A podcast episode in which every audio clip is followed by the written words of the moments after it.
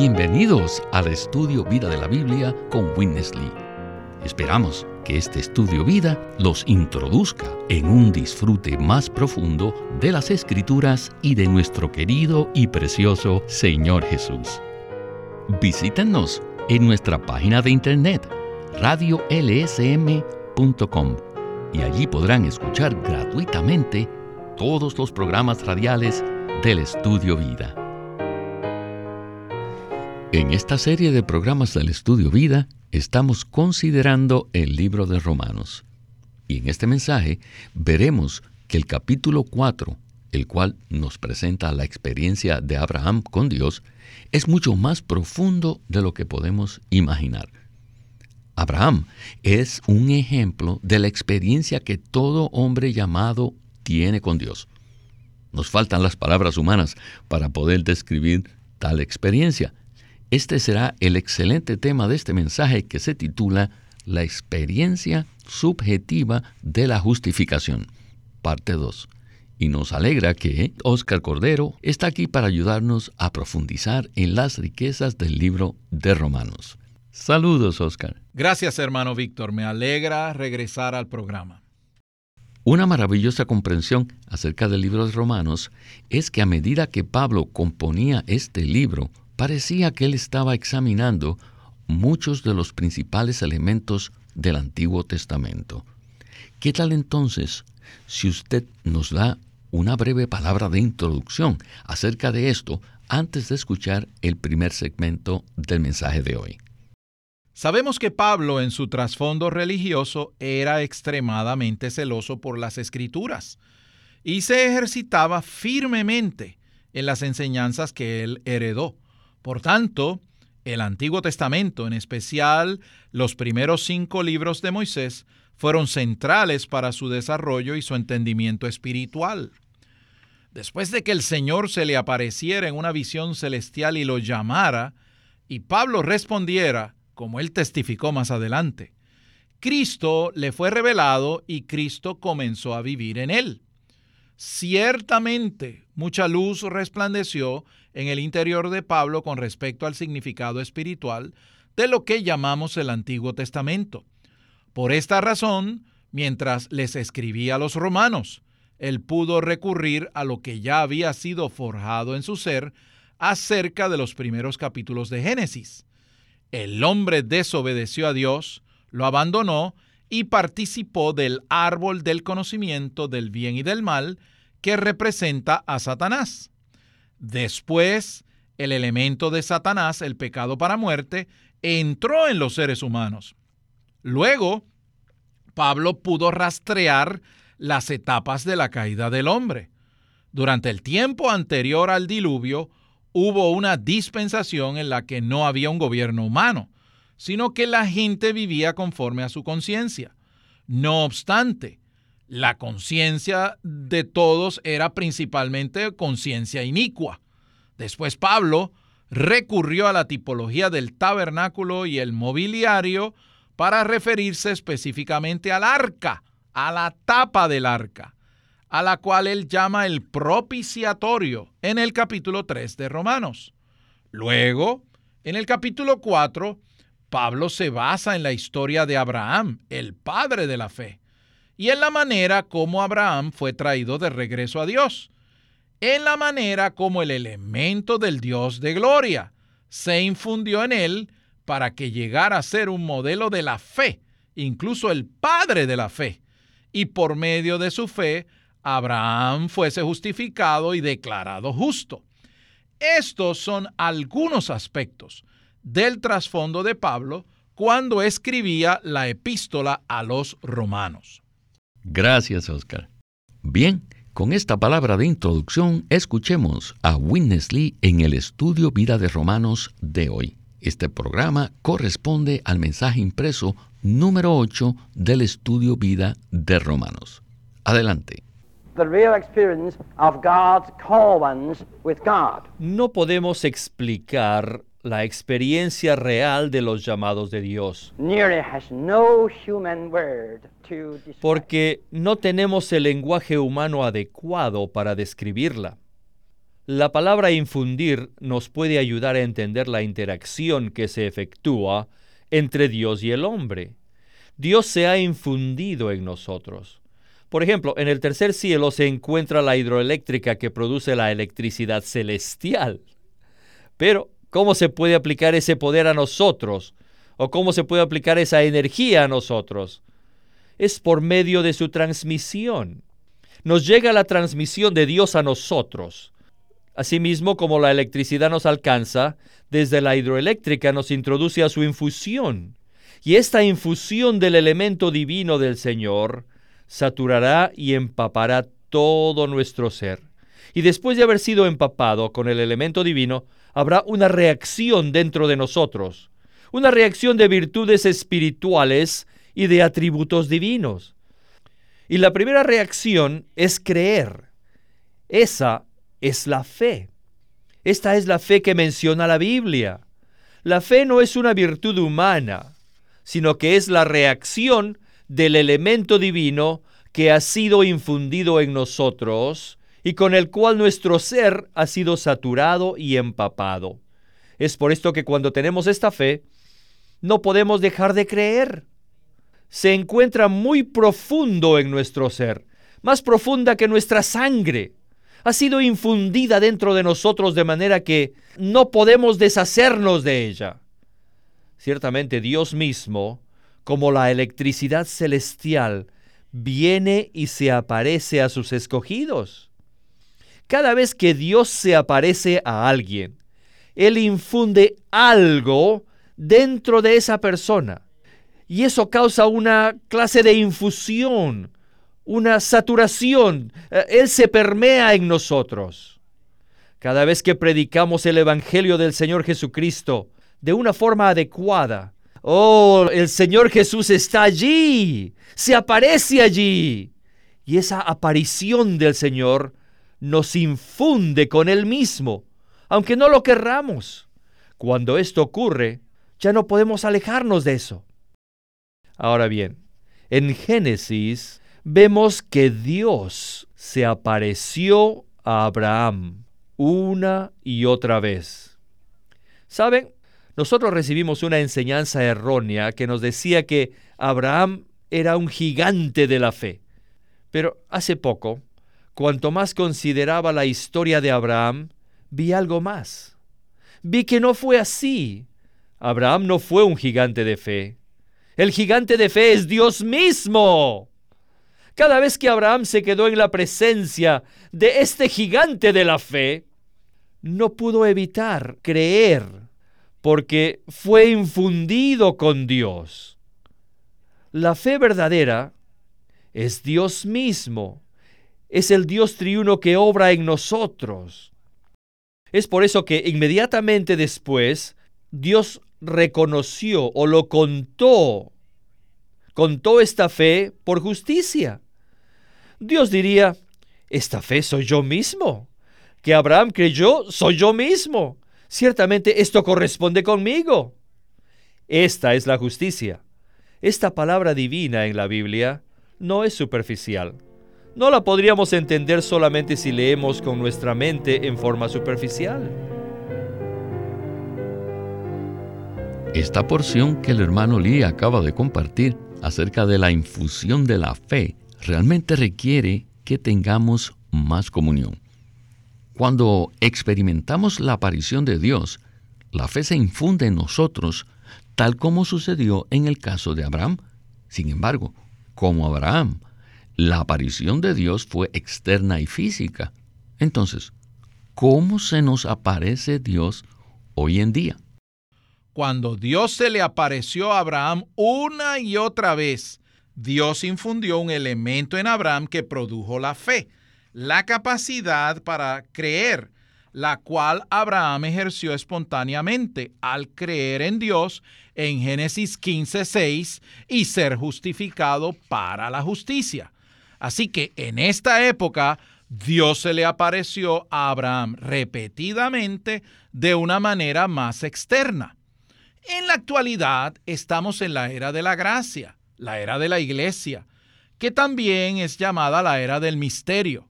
en la que tenemos a Cristo como misterio de Dios y a la iglesia como misterio de Cristo. Y sabemos por Apocalipsis capítulo 10, verso 7, que finalmente el misterio de Dios será consumado. Así que parte de este misterio consiste en que nada que sea verdaderamente espiritual es visible. Entonces, en nuestra experiencia, ¿qué sucede? Un versículo que nos ilumina en cuanto a esto es 2 de Corintios capítulo 4 verso 6, donde Pablo dice, "El mismo Dios que dijo, de las tinieblas resplandecerá la luz, es el que resplandeció en nuestros corazones para iluminación del conocimiento de la gloria de Dios en la faz de Jesucristo. En el capítulo 12 de Hebreos se nos dice que pongamos nuestros ojos en Jesús, el autor y perfeccionador de nuestra fe, y que Jesús está en gloria a la diestra de Dios. Así que interiormente, en nuestro espíritu, nos apartamos de las cosas externas y ponemos nuestros ojos en Él. Además, acudimos a nuestro querido Señor Jesús en la palabra, que como dice en Juan 5, es la que da testimonio de Él. Así que venimos a Él a cara descubierta, como un vaso abierto, y nos ponemos en contacto con Él a través de la oración. Lo buscamos en la palabra, y Dios resplandece en nuestros corazones. Muchos de nosotros podemos testificar de esto. Esto es una realidad. Y ese resplandor produce en nosotros la misma clase de fe que el Dios de gloria transfundió en Abraham. Este es nuestro testimonio corporativo para todos nuestros queridos hermanos y hermanas. Esta es la fuente de la fe, la cual no reside en nosotros. La fuente de la fe es el mismo Dios de gloria. La transfusión de su elemento en nuestro interior nos permite creer. Así que es por medio de la fe que procede de Dios que creemos en Dios y creemos en Cristo y en su muerte redentora y en su resurrección que imparte vida y que somos justificados por la gracia. Amén, Oscar. Bien, regresemos de nuevo a Winnesley. Adelante. bueno, Abraham got something of God's element. Abraham recibió algo del elemento de Dios. By God's infusion. Porque Dios se le infundió. Pero Abraham no tenía ninguna experiencia. Nosotros también le recibimos el día que le invocamos y recibimos a Cristo y Cristo llegó a ser nuestra justicia. Pero en aquel entonces Cristo no se podía experimentar. Por lo tanto, se necesitaba a Sara. ¿Saben lo que significa Sara? Ya les he dicho que Agar, la concubina de Abraham, tipifica la ley. En Gálatas 4:22, Sara tipifica la gracia. Sí, tenemos a Cristo dentro de nosotros, pero carecemos la experiencia de Cristo. ¿Y quién nos puede ayudar? La esposa. La esposa puede hacerlo. Pero esta no es ni mi esposa ni la suya. Esta es la esposa de Abraham, Sara, que representa a la gracia. No cooperen con Agar. Esto es, no se vayan a la ley, sino cooperen con la gracia de Dios yendo a Sara entonces obtendrán la experiencia de lo que Dios les ha dado como justicia. No es un asunto de hacer el bien, como dicen romanos. El querer el bien está en mí, pero no el hacerlo. Aunque podamos hacer algo, lo que resultará será un Ismael. No se vayan a la ley, pero váyanse a la gracia. Vayan a Sara, cásense con la gracia. Entonces esto resultará en Cristo, o sea, en Isaac. Y este Isaac es la experiencia sólida de la justicia de Dios que Dios le dio a Abraham. Entonces atesorarán esto y dirán, oh Maya, oh, qué experiencia tan preciosa, oh, qué cosa tan querida, este es mi amado, este es mi primogénito. Y entonces Dios se le aparecerá de nuevo y le preguntará, bueno, ¿Y ahora continuarás conmigo? ¿Disfrutarás mi tercera aparición? Si lo deseas, entréguenme esto. Traigan al altar el Cristo que has experimentado y ofrécemelo a mí y dejen que yo esté satisfecho. Hermanos y hermanas, ¿lo harían? De cien santos que tal vez tengan esta experiencia, tal vez ni uno lo hará. Ya conocen la historia, ¿verdad? Dios vino a Abraham y Abraham le ofreció lo que Dios le había dado. Él ofreció a Isaac para satisfacer a Dios. En Génesis 22, Dios no es solamente el Dios que llama a las cosas que no son como existentes, sino que aquí en Génesis 22 Dios se revela como otra figura de Dios, como el Dios que da vida a los muertos. Lean Hebreos 11, 17 al 19. Isaac fue resucitado y Abraham recibió de vuelta al Isaac resucitado de Dios. ¿Saben? Esta es una transfusión, una infusión adicional que es más rica de Dios a Abraham. Él recibió una porción cabal de Dios. ¿Y cuál fue la porción cabal de Dios? Esa fue la venida adicional de Dios dentro de él en una manera no solamente individualista, sino corporativa. Porque finalmente Isaac se convirtió en miles de descendientes para Abraham. Y estos miles de descendientes de Abraham llegaron a ser el reino de Dios en la tierra para lograr y cumplir el propósito de Dios. Bueno, este segmento que acabamos de escuchar es bastante profundo, así que necesitamos detenernos aquí para hablar un poco acerca de este punto. ¿Podría usted decirnos algo acerca de cómo en nuestra experiencia, una vez que hemos experimentado esta infusión de fe, deseamos ofrecerle algo a Dios? Sin embargo, lo único que satisface a Dios es Cristo. ¿Qué nos puede usted comentar en cuanto a esto? Bueno, aquí nos referimos a una experiencia más avanzada de Abraham. En Génesis 15, la fe le fue infundida. Él creyó y le fue contado por justicia. Luego, él pudo creer en la promesa de que a pesar de su edad y la edad de su esposa, él tendría un hijo. E Isaac nació en la plenitud de los tiempos. Luego, después que Abraham pasó más tiempo con Dios y vivió más tiempo en su presencia y recibió más infusión, entonces Dios vino a él de nuevo con el requerimiento de que fuera al monte Moria y ofreciera a Isaac como una ofrenda para Dios. Una vez que la fe se desarrolla en nosotros, nos permite reaccionar positivamente para responder al Dios de gloria, con lo que Él requiera de nosotros. Esta respuesta o reacción no procede de nuestra vida natural, donde queremos hacer algo para Dios y sacrificar algo para Dios por nuestro propio esfuerzo. No, esta es una respuesta espontánea, una reacción a la aparición de Dios. Y entonces ahora nosotros, por medio de la fe, creemos no solo en el Dios que llama las cosas que no son como existentes, es decir, el Dios de la creación, sino que creemos en el Dios que da vida a los muertos, es decir, el Dios de la resurrección. Y hacemos la ofrenda en la obediencia de la fe. El Señor honra nuestra fe al darse a conocer a nosotros como el Dios de la resurrección. Y luego nos concede más bendiciones para el cumplimiento de su propósito eterno. Oscar, gracias por esta explicación. Escuchemos ahora a Winnesley en la conclusión del mensaje. Bueno, amados santos, ¿está todo esto claro?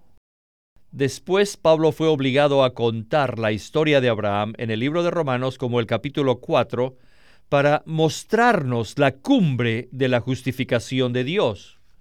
Esta historia nos muestra la profundidad de la justificación de Dios y el verdadero propósito de esta justificación.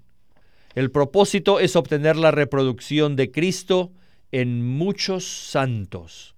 es decir, que los muchos creyentes sean los muchos miembros que forman el cuerpo. Y este cuerpo hoy es el reino de Dios sobre la tierra para cumplir el propósito de Dios. Y esto está totalmente explicado en Romanos del 12 al 16. Allí tenemos el reino de Dios y también tenemos a todas las iglesias que expresan al cuerpo de Cristo. Este es el reino de Dios hoy en día. Y la iglesia no está compuesta de un solo Isaac, sino de muchos Isaacs. Todos estos han procedido de la justificación de Dios. Y todos estos son el resultado de la experiencia verdadera de la justificación de Dios. Bueno, todavía nos falta algo más. Tengo que regresar otra vez a Génesis 1, porque allí el hombre no solamente fue creado por Dios, sino también para Dios. El hombre fue creado para que tuviese la imagen de Dios a fin de expresar su gloria y para que ejerciese el dominio de Dios a fin de edificar su reino. El hombre fue creado para Dios con este propósito, un propósito tan alto que es expresar la gloria de Dios y ejercer su reino en esta tierra. En el segundo capítulo de Génesis, el árbol de la vida representaba a Dios, indicando que el hombre creado para Dios debería continuamente comer de este árbol de vida. ¿Se dan cuenta de que cuando Abraham fue llamado a salir de Ur de los Caldeos hacia Dios, significa que Abraham fue traído de nuevo al árbol de la vida? Él regresó al árbol de la vida y el principio del árbol de la vida es dependencia y el principio del árbol del conocimiento es la independencia. Uno indica la dependencia y el otro retirarse, alejarse. ¿De qué? Alejarse de Dios. Cada día, cada hora necesitamos depender de Dios como nuestra vida. Nunca debemos hacer nada por nosotros mismos. Todo nuestro ser debe ser aniquilado, cortado y circuncidado, o sea, bautizado o sepultado. Entonces debemos permitir que Dios sea todo para nosotros. Entonces realmente diremos, ya no vivo yo, mas vive Cristo en mí. Y lo que ahora vivo, la vida que vivo en la carne, la vivo en la fe del Hijo de Dios. Esta es la vida de Abraham. Nosotros somos los descendientes de Abraham. Él es nuestro Padre, y nosotros somos sus hijos, iguales a Él. Nosotros caminamos en sus pisadas y nosotros, los creyentes, estamos bajo la obra de Dios que nos satura. Oscar, el tema en esta sección final con el hermano Lee es la justificación. Y sabemos que la justificación por fe es un tema tan importante en el libro de Romanos. ¿Qué significa que el propósito de Dios en la justificación consiste en ser llevados de regreso al árbol de la vida? Esta es una muy buena pregunta. La justificación por fe es fundamental. Es una verdad innegable e indiscutible del Evangelio. Sin esto, ninguno de nosotros puede ser salvo y aparecer delante de un Dios justo. Sin embargo, muchos se detienen con solo el aspecto objetivo exterior de la justificación. Nosotros somos justificados por la fe, decir, somos declarados justos. Así que ahora nuestros pecados pueden ser perdonados y tenemos vida eterna. Pasaremos la eternidad con Dios. Pero recordemos que Dios nos creó, como se revela en Génesis capítulo 1 versos 26 al 28, para el cumplimiento de su propósito.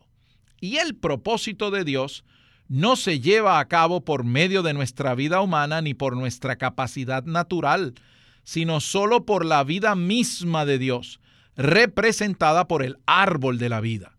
Por tanto, la meta de la justificación no es solo que seamos considerados justos y seamos perdonados y que tengamos paz con Dios, sino que la meta es traernos de regreso a Dios mismo, que lo conozcamos como el árbol de la vida, como la vida eterna, a fin de que por medio de esta vida podamos contribuir al cumplimiento del propósito de Dios. En Romanos 5:18, Pablo habla de la justificación de vida. Dios quiere darnos su vida eterna, representada por el árbol de la vida. Pero en Génesis 3, el camino al árbol de la vida fue cerrado y bloqueado por los querubines, con las espadas encendidas, que representan la justicia, la santidad y la gloria de Dios. Esos requisitos del ser de Dios deben cumplirse antes de que Él pueda impartirse como vida en nosotros. Sin embargo, el libro de Romanos revela que la redención y la resurrección de Cristo cumplieron con estos requisitos. Y cuando recibimos la fe a través de la infusión y creemos en Dios y somos justificados ante Él y por Él, entonces Él puede hacer real para nosotros la palabra de Pablo en Romanos 5, de que somos justificados para vida. Y esta vida es la vida eterna representada por el árbol de la vida. Así que la meta de esta justificación es traernos de regreso a Dios como árbol de la vida para que por medio de esta vida Él pueda cumplir su propósito, su plan eterno de tener muchos hijos, muchos hermanos de Cristo conforme a su imagen. Esto es lo que dice en Romanos capítulo 8, verso 29. Gracias por su comunión. Estos son mensajes clásicos de un libro clásico de la Biblia. Todo cristiano serio debería entregarse de lleno a las páginas del libro de Romanos, ya que contiene muchos de los elementos fundamentales y básicos de nuestra fe. Y a usted, Oscar, muchas gracias por habernos acompañado en este estudio vida y que se repita su visita. Gracias querido hermano, verdaderamente disfruté este mensaje. Este es Víctor Molina haciendo la voz de Matt Miller, Oscar Cordero, la de Ron Cangas y Walter Ortiz, la de Winnesley.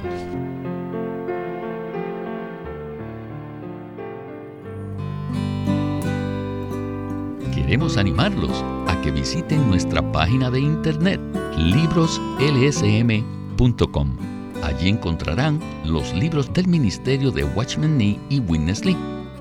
Una vez más, libroslsm.com. O llámenos a nuestro teléfono gratuito 1-800-810-1149. 1-800-810-1149. Además, si desean, pueden comunicarse con nosotros enviándonos un correo electrónico a estudiovida.lsm.org.